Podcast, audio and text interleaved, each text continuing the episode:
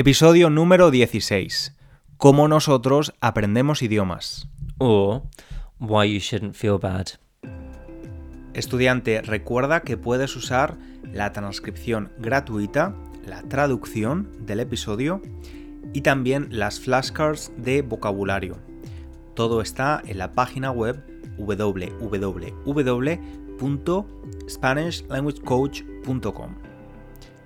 Y si disfrutas de los episodios, del podcast y quieres ayudarnos, por favor, recomienda el podcast a otros estudiantes y valóralo en tu plataforma de podcast. Puedes darnos unas estrellas o escribir una valoración. Muchísimas gracias. Ahora te dejamos con el episodio de hoy. Estudiante, hoy vamos a hablarte de cómo nosotros aprendemos idiomas, en este caso francés. Em, vamos a darte la perspectiva, el punto de vista, no solo de estudiantes de idiomas como tú, también como profesores de idiomas. Pero primero queremos explicarte por qué estamos estudiando francés, porque es por una razón, una causa bastante particular. Inglés, ¿quieres explicar tú el, el motivo? Pues tú has dicho particular, pero yo diría tóxica. De hecho, a la, la competición que tenemos.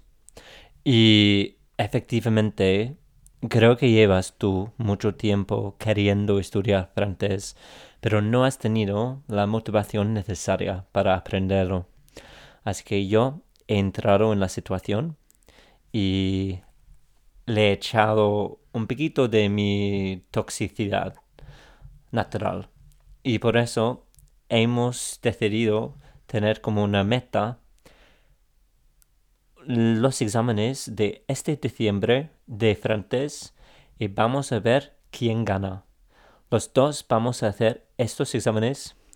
Yo voy a ganar y me vas a comprar una cena muy rica, muy, muy cara. Efectivamente, porque en esta competición eh, vamos a hacer el examen de nivel B2, que es un nivel intermedio, y el perdedor va a ser la persona que tenga menos nota, la persona que tenga una evaluación inferior en el examen. Y además, no solo estamos nosotros dos, el inglés y yo, porque se han unido mm. una amiga y mi prima. Así que ahora somos cuatro en esta competición tóxica.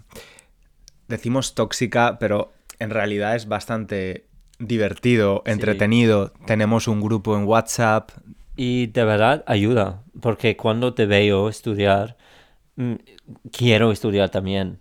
Me, me hace preocuparme un poquito sobre la competición, el concurso, y me motiva a estudiar también. Sí, es verdad. Y bueno, Em, los dos en realidad éramos false beginners, falsos principiantes con el francés. En mi caso porque, bueno, yo hablo español, el francés es un idioma romance. Y también hablas algo de valenciano que ayuda. Exacto, el valenciano también es similar. Esto no quiere decir que yo entienda francés perfectamente, pero para mí el francés de forma natural es más fácil que una, lengua como el inglés o el alemán. Claro. En el caso del el inglés, em, estudiaste cuatro años francés, ¿no? En el colegio. Un poquito más, creo, pero la verdad es que no me ha ayudado tanto. Lo que sí me ayuda mucho es la gramática que he aprendido de, de latín, que era igual cuando empecé a estudiar español que claramente cometo errores en español todavía, pero normalmente no es por una falta de entender, es más al hablar pasa, ¿sabe? ¿Sabes? Estas cosas simplemente pasan. Pero sí, ah, la gramática española, la gramática francesa, la gramática latina, todas son bastante similares, lo que a mí me ayuda mucho. Y aquí sí que, sí que quiero hacer una aclaración hablando de nuevo del concepto de false beginner o falso principiante, porque sé que este podcast la mayoría de personas usan la transcripción, algunas de ellas también la traducción al inglés para entenderlo mejor, y es absolutamente normal. Y de hecho e, era la intención, ¿no? Usar estas cosas. Es por eso que lo hemos hecho. Ya hay muchos recursos, recursos como libros, podcast, vídeos en YouTube, donde el contenido para principiantes, falsos principiantes o personas con un nivel intermedio bajo eh, pueden encontrar en estos recursos recursos adaptados a ese nivel.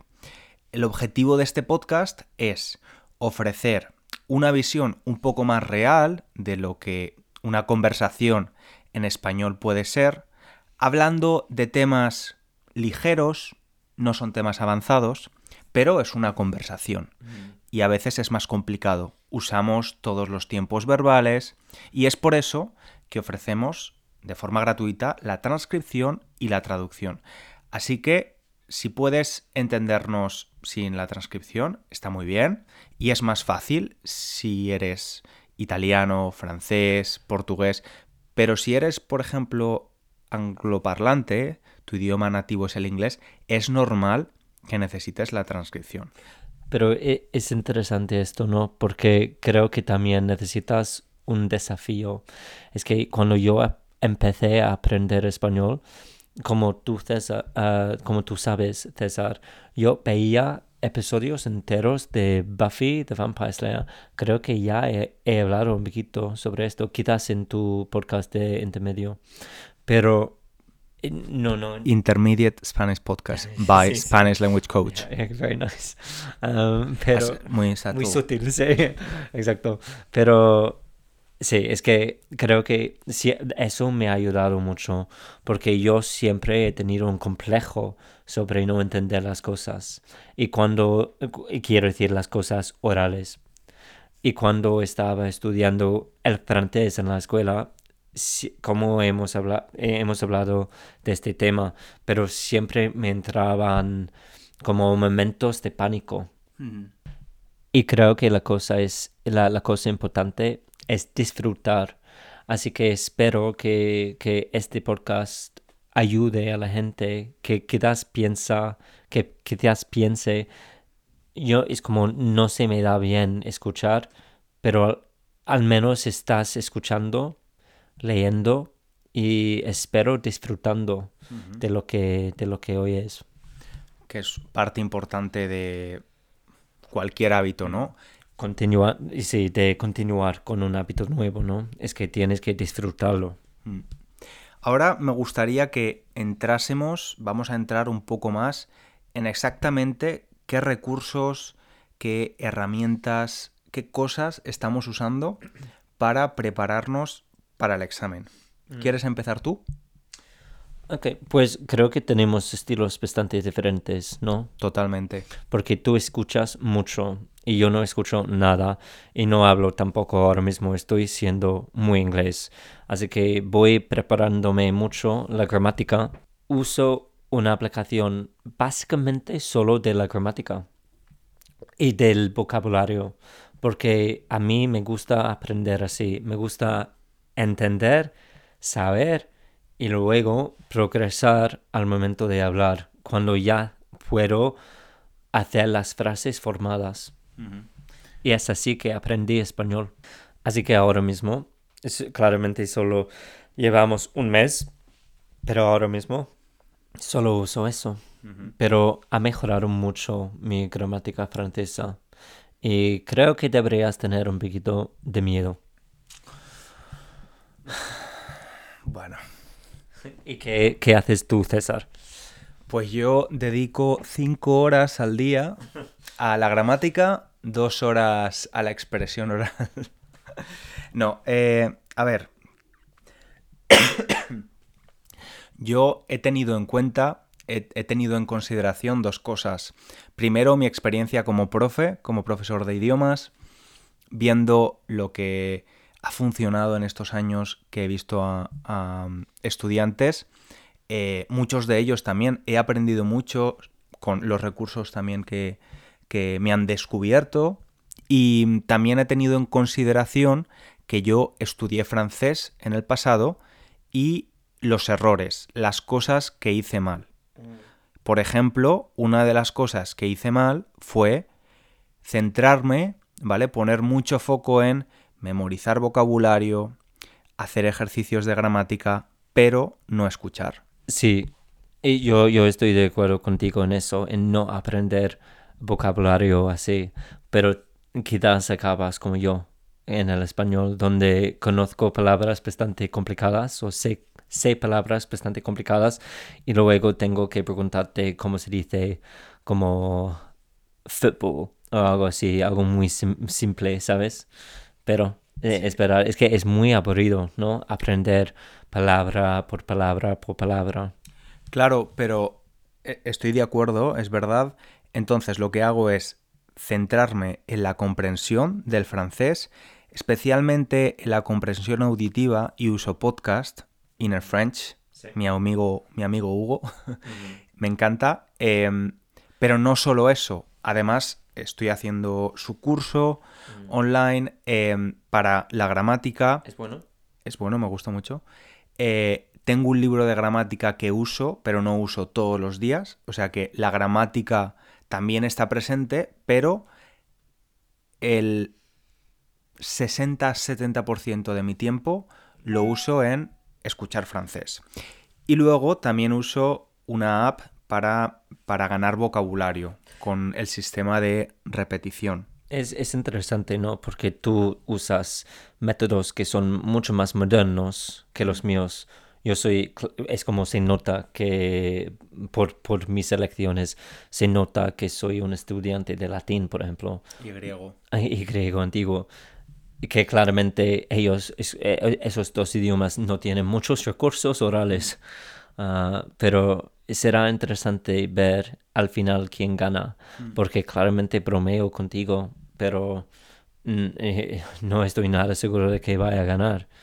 Y creo que es, eh, eh, la verdad es que estoy disfrutando mucho de, del proceso de aprender contigo, aunque de formas muy diferentes. Sí, yo estoy disfrutando también, me lo estoy pasando bien, la verdad. Y obviamente ahora estamos en un punto donde estamos reconectando con el idioma, mm. eh, volviendo a ver parte de la gramática que habíamos visto en el pasado, pero en no mucho tiempo vamos a necesitar también eh, preparación específica para el examen, porque el examen, y esto creo que es algo bastante bueno de, de tener como objetivo un examen así, en el examen tienes que examinarte de cuatro competencias. La expresión escrita, la expresión oral, la comprensión escrita y la comprensión oral. Así que vamos a necesitar también trabajar en eso un poco más adelante, en el futuro cercano. ¿Quieres hablar un poco, tú que eres profe de idiomas, de cómo, qué recursos ayudan a tus estudiantes o cómo enseñas tú la gramática? Pues ah, supongo que para mí, siendo profesor de latín, mis métodos para mis estudiantes son bastante similares a los que uso para mí mismo y acepto que muy poca gente está dispuesta a hacer eso con, el español. Ah, depende, depende de ti, oyente. Es que creo que tienes que entender cómo tú aprendes y cómo te gusta a ti aprender. Porque hay muchísima gente ahora que dice no puedes escuchar, no puedes aprender un idioma aprendiendo la gramática, ¿sabes? Que siempre veo anuncios de profesores diciendo, pues nadie aprende español así, tienes que aprender con hablar. Y claramente llega, llegará un momento en el que tienes que hablar y tienes que escuchar muchas cosas. Pero, y, y si desde el principio te gusta eso a ti, hazlo. Pero para mí y para mis estudiantes de latín, claramente no es posible hacer eso. Y, a mí me gusta la gramática, cómo funciona, lo lógica que es y por eso en mis clases hacemos muchas cosas, muchos ejercicios divertidos, pero de la gramática, de cómo se unen las palabras para llevar significado. Y eso para mí me parece súper interesante, ese proceso. Pero hay gente que quiere desde el principio ir hablando, practicando así y disfrutando del, del idioma vivo. Sí, al final hay diferentes estilos de aprendizaje. En una clase a veces no, no se pueden usar todos, ¿no? Pero intentas buscar el método más eficaz. Juntos seríamos buenos profesores, ¿no? Tú con la cosa, con la parte oral y yo con la gramática escrita. Sí. Quizás un día tenemos que probar. Me, me llevas a tu clase. pues problemático sería eso. ¿Por qué? Porque aquí es como, ¿cómo voy a explicar a mi escuela, siendo profesor de latín, que, que traigo a un hombre español?